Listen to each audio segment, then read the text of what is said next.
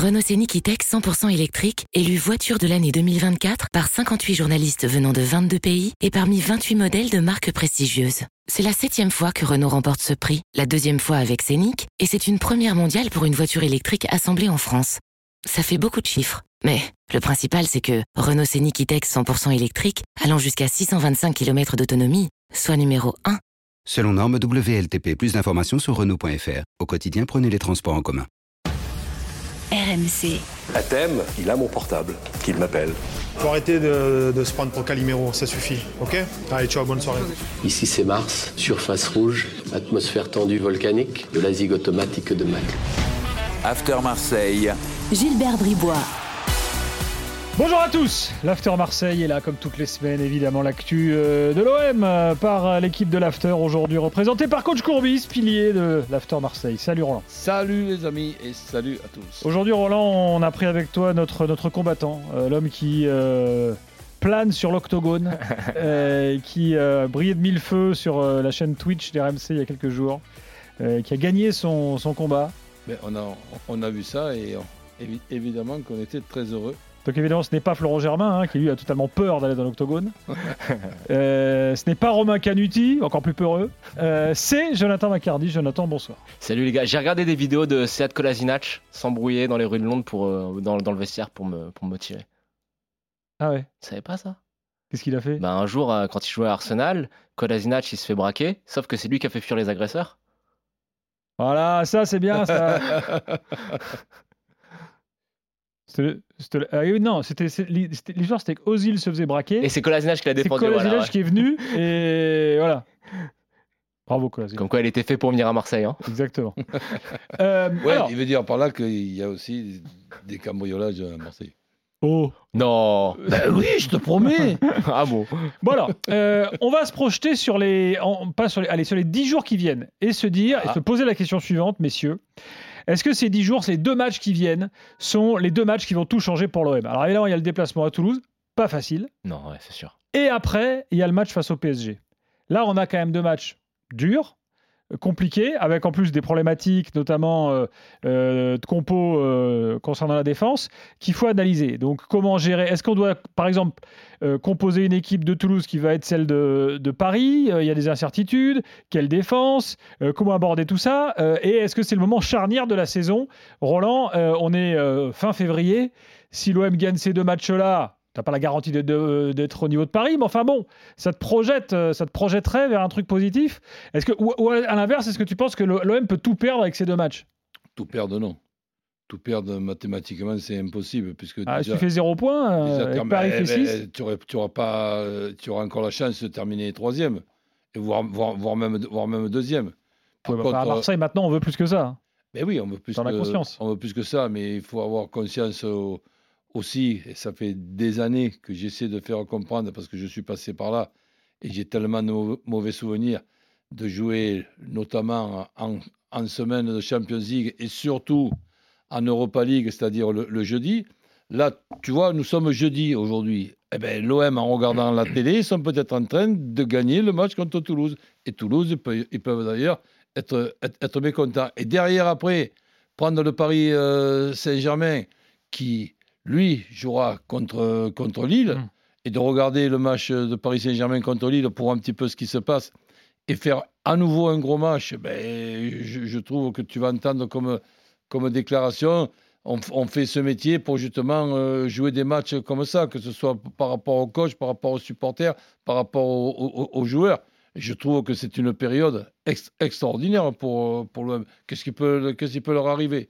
De se faire accrocher à Toulouse et de ne pas battre le Paris Saint-Germain Oh, en voilà une de déception Ah oui, mais bon, tu dépends aussi des résultats de Monaco qui revient fort. Ah ben euh, oui. Oui. T'as que 3 points d'avance sur Lens, faut aussi regarder derrière. hein. Non, non. Ouais, mais je, je, je, te trouve bizarrement optimiste. Ben non, parce que je pense plutôt que je suis ré- réaliste. Euh, Excuse-moi, je suis totalement différent. Ça ne veut pas dire que je suis su- supérieur. Mais quand, par exemple, je suis pratiquement le seul à être content de ce but à la dernière minute contre, contre Tottenham, eh ben, je, je, je, je- le maintiens. Qu'est-ce que je te dise? Écoute, moi, je, je vous dis, l'objectif numéro un de l'OM, c'est pas forcément d'être champion. La- L'appétit vient en mangeant, certes, mais pour l'instant, ça me semble être un, un objectif encore assez loin. Mais c'est absolument de terminer deux- deuxième. C'est pas de terminer troisième où tu es embêté après parce que ça te fausse ton mercato, ça te fausse ta préparation estivale. Sauf Mais si le Barça ou Manchester United. C'est ça, ouais. Mais bon, il faut finir deuxième. Deuxième, ça t'apporte des garanties, qu'elles soient financières et dans la préparation et la gestion du mercato estival. Maintenant, sur les deux matchs, moi, écoute, je suis, je suis quand même, euh, je reste vigilant parce qu'il faut pas, si on, a, on doit mettre le doigt sur un point faible entre guillemets de cette méthode Tudor, et on l'a vu en première partie de saison, c'est le côté physique. On a vu en première partie de saison qu'à un moment, quand l'équipe allait moins bien physiquement, bah toute la débauche d'énergie et les dépenses euh, énergétiques que Tudor demande se paye plus. Non, mais ça se paye Et- plus et- que et sur les autres équipes. pour ça- Et c'est pour ça que je le signale. Donc euh, là, pour l'instant, moi, je, suis, je reste quand même assez en alerte. C'est pas parce que Marseille est sur une bonne série que rien ne peut arriver à l'OM et que l'OM sera forcément dans les trois premiers. Tant que Marseille n'aura pas sécurisé sa place dans les trois premiers, il faut rester très très prudent. Voilà. Bon, Il y, a- il y a quand même un truc qu'il faut que tu te rappelles, puisque même si tu es beaucoup plus jeune que moi, tu te rappelles quand même de la période Bielsa. Ouais. Hein, donc dans la période Tout Bielsa, perdu sur un haut printemps. Non, mais pas seulement ça, même avec un calendrier où tu te fais éliminer contre Grenoble en 32e de finale il n'y a plus de Coupe de France pour te fatiguer, si on peut appeler ça de, de- de la fatigue. Derrière ça, il y avait la Coupe de la Ligue à l'époque, allez, dehors, en 16e de finale contre, contre Rennes. Et pourquoi, si tu veux, j'étais pas d'accord et pas content de ce qui se passait avec Bielsa? Bielsa, pour moi, ce n'est pas un entraîneur. C'est un professeur de, de- de- de football. Tu t'imagines ce qu'il demande aux joueurs de football, un Bielsa, c'est de faire le pressing pendant 90 minutes. C'est comme si toi, dans, dans- dans- dans ton sport à toi, tu as un, un- un- un coach qui te demande de mettre des coups à ton adversaire pendant tout le match et surtout pas que je te vois deux secondes sans mettre un Bien coup. sûr. Eh bien, tu vas te faire voir. Après, je pense qu'il y, avait dans la saison de Bielsa, Roland, il y avait deux choses qui, font, qui sont très différentes aujourd'hui. C'est qu'il y avait la Cannes, où tu perds euh, Nicolas Nkoulou sur blessure et ça enchaîne une série de résultats négatifs pour l'OM. T'as André Ayou qui se pète aussi, qui se blesse. Et puis, Oui, t'avais aussi mais- le fait mais- que t'avais pas la même profondeur de banc. Là, t'as quand même une belle profondeur de banc. Absolument. Et, et même en étant élim- éliminé euh, en, Champions League, malheureusement, et en, et en Europa League, euh, il y a certains secteurs, notamment les arrières centraux, entre suspension, blessure, fragilité de. hum, euh, comment, comment il s'appelle? Eric Bailly. de, de, de Bailly. Bon, mais il y a Tudor qui nous a quand même trouvé une autre formule avec la possibilité de faire reculer euh, Rongier. C'est là que la question de Gilbert est, est très intéressante. Quand Gilbert dit qu'est-ce que ces deux matchs doivent, serv- doivent servir à préparer, euh, enfin, est-ce que Toulouse doit servir à préparer Paris? On va avoir quand même un vrai casse-tête en défense centrale contre le PSG.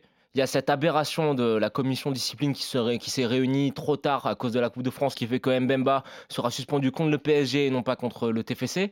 Il y a la blessure de, Hmm. de Samuel Gigot. Moi, je me demande si dès ce match-là, de ce week-end La- contre la Toulouse, fragilité faut de pas- Bailly. Ouais, la fragilité de Bailly, faut pas essayer directement de mettre la défense qui jouera contre la- le les PSG. qualités moyennes de Balerdi, euh, euh, hein. par- Après, je sais ce que ça veut dire moyen dans ta bouche. Ah, moi, mais j'ai- mais j'ai pas dit très moyen, donc j'ai dit mo- mo- moyenne.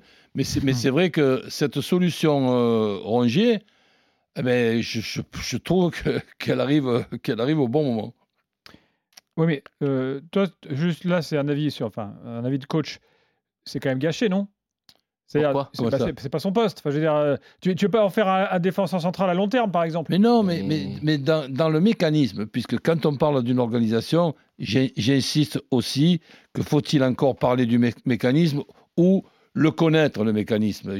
C'est Hmm. prétentieux ce que je vais te dire. Je vois des entraîneurs, même des entraîneurs de haut niveau, choisir des, des organisations sans en connaître le mécanisme. Le mécanisme de l'organisation de l'OM à trois arrières centraux, avec Rongier au milieu, il fait moitié numéro 6, c'est-à-dire cette fameuse euh, sentinelle, puisque c'est les Hmm. termes à la mode, et moitié arrière euh, Alors, central. Contre Paris, Donc, il avait le numéro 5. Il jouait libéraux. ouais, mais, mais monter d'un cran sur, Voilà, euh, sur un joueur qui jouait pas à son poste, mais qui. Était là, qui s'appelait euh, Vitinha. Donc, si, si- si- si tu veux, ce Rongier, qui la saison dernière s'est adapté, puisqu'il y a ces, ces mots à la mode là qui m'énervent, le poste est hybride, hybride, hybride, hybride de mes deux. Donc, euh, la, la- saison, la saison dernière, il jouait arrière droit, il jouait milieu, il jouait, je ne sais pas même- ce, ce qu'il faisait, il fais- il faisait tout.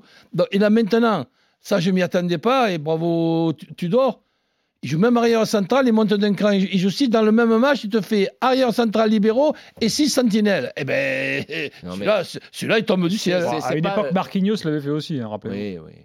Après, le fait de que faire. Tudor s'est inspiré du PSG. Ouais, mais Mar- Mar- Mar- Marquinhos, euh, Gilbert, tu as raison, mais c'est Ouais. c'est un arrière central. Tu, que tu vrai. fasses monter un arrière central au pour le milieu, ok. tête, etc. mais oui. après, le faire reculer un, un- un- un 6-8 arrière, arrière Un central. 6-8 qui fait euh, 1m70. Ben oui, en plus. Oui. Mais euh, après, moi, ça me dérange pas dans la mesure où, où- où- où tu, dé- tu te dé- tu déshabilles pas l'un pour habiller l'autre. Tu as quand même des solutions au milieu de terrain que tu n'as pas en défense centrale. Si faire reculer Rongier implique de faire jouer Matteo G- Guendouzi à son vrai poste, c'est même un mal pour un bien au final. Et on l'a vu contre Paris parce que moi, je suis pas, je suis toujours pas fan de cette solution de voir Guendouzi dans la ligne de 2 derrière l'attaquant. Là, ça permet vraiment d'avoir tous les joueurs entre guillemets à leur poste sauf Rongier. Mais Rongier est tellement fort en ce moment que euh, voilà, il peut jouer n'importe où. Après, je pense qu'il faudra se poser la question. Euh, de Rongier en équipe de France. hein. Je pense qu'il a largement le niveau euh, pour Ah être bah, dans les 23 et pas forcément sur le À banc. hein. partir du moment où il y a Verreto, pourquoi il n'y aurait pas Rongier? Verretou, Gendouzi, il peut y avoir Bien. Rongier. Eh, ouais, ouais, ouais. Mais Bah, bon, ça n'a pas dû échapper à Didier. Moi, je vais te dire, même quand tu compares les trois, euh, moi, de mon point de vue, le meilleur. tu as plus d'avantages à prendre Rongier Alors- du fait de sa polyvalence, de ce fameux rôle hybride, Roland.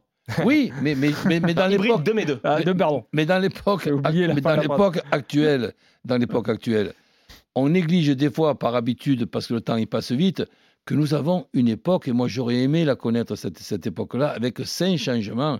Quand on se casse la, quand on se casse la tête sur sur un 11, qu'est-ce qui, qui va faire jouer ta Mais dis plutôt qui va faire démarrer? Et après il y a y a cinq changements et l'effectif de l'OM aujourd'hui sans Europa League et sans Champions League, tu vas pouvoir te, te promener en faisant ces cinq Attends, changements. Roland, Roland. Et là, je, je trouve tu- Tudor euh, quand même très très bon Mais, dans les changements. Roland, est-ce que tu as vu, tu, tu- tu as vu le match contre Clermont? Oui. T'as pas, tu les as pas trouvés fatigués? Mais, mais c'était Très si- émoussés mais c'était s'ils n'étaient pas fatigués que j'aurais été à- que j'aurais été surpris. C'était le troisième match en six jours. On a quand même on a quand même vécu aussi des points perdus à cause d'un calendrier des matchs tous les trois jours, sans enlever le mérite d'Ajaccio. Quand tu vois l'équipe euh, d'Ajaccio où il y a quatre ou cinq joueurs mis au repos et qu'Ajaccio a la malice et les qualités pour pour pour avoir su en profiter, tu te dis quand même que c'est que c'est dommage. Ça ces problèmes-là, tu ne les as plus. Il faut évidemment que tu n'aies pas les, les blessures. Et tu sais très bien que malheureusement, quand tu as des blessures dans un secteur, si tu as un joueur à nouveau qui se blesse, tu peux te dire que c'est il y a 9 chances sur 10 que c'est dans le même dans, le même secteur. Donc là, on a un calendrier, quand je dis évidemment on, c'est Olympique de Marseille, pas mal du tout. Et- mais avant de parler de Paris Saint-Germain et de voir ce que va faire Paris Saint-Germain contre Lille avec le retour euh, d'Mbappé, euh, jouer Toulouse à Toulouse euh, pas à- à- facile. à, ce moment, eh ben, c'est un bon test. hein. C'est pas facile. Toi, tu mettrais euh, quelle défense? La défense qui euh, jouera contre Paris ou tu profites du fait que Chancel Bamba soit pas encore suspendu pour le mettre euh, dans le 11 Alors là, je- je- comme j'ai plusieurs so- solutions, je, je réfléchis à ce qui se passe contre Toulouse. Je pense à mes quatre ou cinq changements contre Toulouse. En ce qui concerne la défense contre, contre Toulouse, eh ben, ce sera peut-être celle qui démarrera contre Paris Saint-Germain, mais je ne vais pas m'emmerder avec le match de, contre Paris Saint-Germain avant d'être sûr de trouver les bonnes solutions pour euh, Toulouse. Et le soir même, après, on, on- on verra ce qui se Donc passe. côté Mbemba est titulaire euh, pour toi euh, contre Toulouse sans Ah aucun ben, doute. ah ben, à 100%. Vous avez pas trouvé ça quand même Moi, j'en avais parlé dans l'after. Thibaut me, regardait comme si euh, j'hallucinais pour rien, mais ça vous a pas fait halluciner cette histoire de Mbemba Sa suspension là? De quoi Ah bah Tu veux oui. dire le délai que. Le que ça- délai, ouais. Que la Bah commission oui, soit non, incapable mais de se réunir euh, Bah, en et fait, de statuer comme- en temps et en ah, heure. Tu sais comment c'est, c'est-à-dire que c'est pas la, c'est pas la, c'est pas les mêmes, c'est pas les mêmes instances en fait. Ouais, mais- Donc euh, la ligue c'est assez réglé, tu sais que c'est une fois par semaine et tout. Là la Coupe de France c'est la Fédé, donc tout de suite euh, ça prend Ouais. des. Et la Ligue, elle Les- pouvait pas se réunir le vendredi? C'était trop compliqué? Non la Fédé tu veux dire. Là, ouais, là, pour, pour la Ah, apparemment non. C'est bon. C'est quand Je même pense- une En aberration. tout cas je hein. pense pas que ce soit fait à dessein der- pour, euh, pour, euh, pénaliser. Non, mais c'est pénible. Der- dernièrement, pénible. dernièrement, euh, il y avait, il y avait un débat et, et malheureusement, et je ne pouvais pas intervenir parce que j'écoutais la, j'écoutais la radio. Donc, Ah. euh, c'était le huis clos de, de Nantes. là. Oui. Donc, euh, le huis clos de Nantes. con- con- Contre con- Lens. Oui. En, en Coupe de France. Mais, dans, tout, le débat, ou, alors, euh, je, suis désolé, quand, je parle, ben, je, parle pour rien, parce que même quand je dis quelque chose qui pourrait être intéressant, on ne s'en rappelle plus ou on s'en fout. Et bien ça ça me décourage pas quand même. Le huis clos, c'est la suspension la plus con qui peut exister, dans le sens que tu pénalises une équipe et tu donnes une récompense à une autre qui n'a rien fait pour la mériter.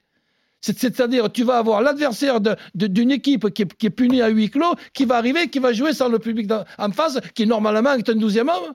Mais tu vas me l'expliquer comment ça? Pour pas m'énerver, c'est impossible. Bah oui, je vois que t'es énervé là. Eh oui, rien que d'y penser. Tellement que je trouve ça con. Mais Dis-moi, à propos de l'énervement, t'es quand même. Roland, Roland il est trop fort. Là, il arrive quand même, il nous a créé un nouveau concept. C'est l'élimination bonne nouvelle. Donc Grenoble, élimination bonne nouvelle à l'époque. Ah oui. Tottenham, élimination bonne nouvelle. Ah bah oui. Je veux dire, à Marseille, tout le monde est dégoûté et euh, euh, se fait encore chambrer par ce Ah. but de fin de match là. Ah et oui. Roland, lui, dit bonne nouvelle. Non, mais Ah euh, bah oui. moi je suis. Écoute, Non, mais coach, en fait, quand, Bah, tu, quand tu perds, que tu te, sors- tu te fais sortir d'une compète, c'est pas une bonne Non, nouvelle. attends, attends, attends, toi, tu es un petit malin, toi. Bah Excuse-moi, tu ne vas pas non plus me faire dire ce que j'ai pas dit. Quand euh, il y a eu le tirage au sort, hein, Mm. je te dis pas que tirage au sort, quand tu dis, ouais, il n'y a pas de ces trucs-là. Bon, ça, des conneries, ça arrive. et on- Ah on- oui, le on- fameux groupe. euh, oui, oui, bah, quoi. mais, quand, mais quand on est quatrième chapeau et qu'on tombe dans ce groupe-là, eh bien, excuse-moi que j'étais, j'étais quoi, encore trop optimiste d'être, d'être déçu de ne pas avoir terminé premier ou second de ce groupe? Donc, je- moi, ce que je voulais surtout, surtout pas, c'est terminer troisième. Donc, euh, mais par contre, qu'aujourd'hui, là, on vient de passer mardi et, et mercredi, je vois certaines équipes qui n'ont rien à foutre par rapport à l'OM en, en, en- en Champions League et l'OM qui est devant la télé. Euh. Mais au moins que ça serve à l'OM pour pas s'emmerder le jeudi en, Europa League et que ça bousille pas le championnat pour terminer 4 Le- ou 4 ou le- 5e. le- D'autant plus que tu as une Coupe de France qui peut-être cette année va t'accompagner jusqu'au bout. alors tu sais, quand, quand euh, on a éliminé euh, Paris, j'ai pensé à toi euh, quand avec Montpellier, vous aviez éliminé Paris. Je me que vous vous êtes fait sortir après. Il faut pas que ça nous arrive à nous, ça. hein. Ah, tais-toi. Tu te rappelles de ça J'ai je pensé directement à ça. Vous sortez, vous sortez Paris, vous faites éliminer au tour d'après. Mais euh, sur ce coup d'élimination, le problème, Roland, c'est que on peut jamais savoir. C'est une bonne nouvelle d'être éliminé si tu termines second. Et si tu termines pas second, mais tu le sais qu'a posteriori, bah, c'était une mauvaise nouvelle. Et c'est pas une bonne nouvelle si jamais tu fais la compète, mais que tu es sûr Ouais, d'aller au bout, ce qui est jamais Ouais, sûr non plus. L'OM, c'est toujours trop compliqué à gérer ça. Cet, cet OM qu'on y trouve des qualités et qu'on essaye aussi de leur trouver quelques, quelques défauts. Ne pas arriver à faire un match nul dans les deux matchs contre Francfort et dans les deux matchs contre Arsenal, tu me permets quand même, avec le même effectif, les mêmes supporters, le même entraîneur et le même staff, tu me permets quand même d'être mécontent. Messieurs, euh, Toulouse. Et il m'a même pas sera- répondu. Leur de... mais Non, quand, non, mais si, parce que quand il me répond pas, il, il- il- il- il sait que j'ai raison. on donc- arrive au bout. Et ça l'emmerde que j'ai raison. Pas du tout. Toulouse ce week-end, Paris le suivant. Ensuite, il y aura le fameux Marseille-Annecy hein, de Coupe de France en semaine.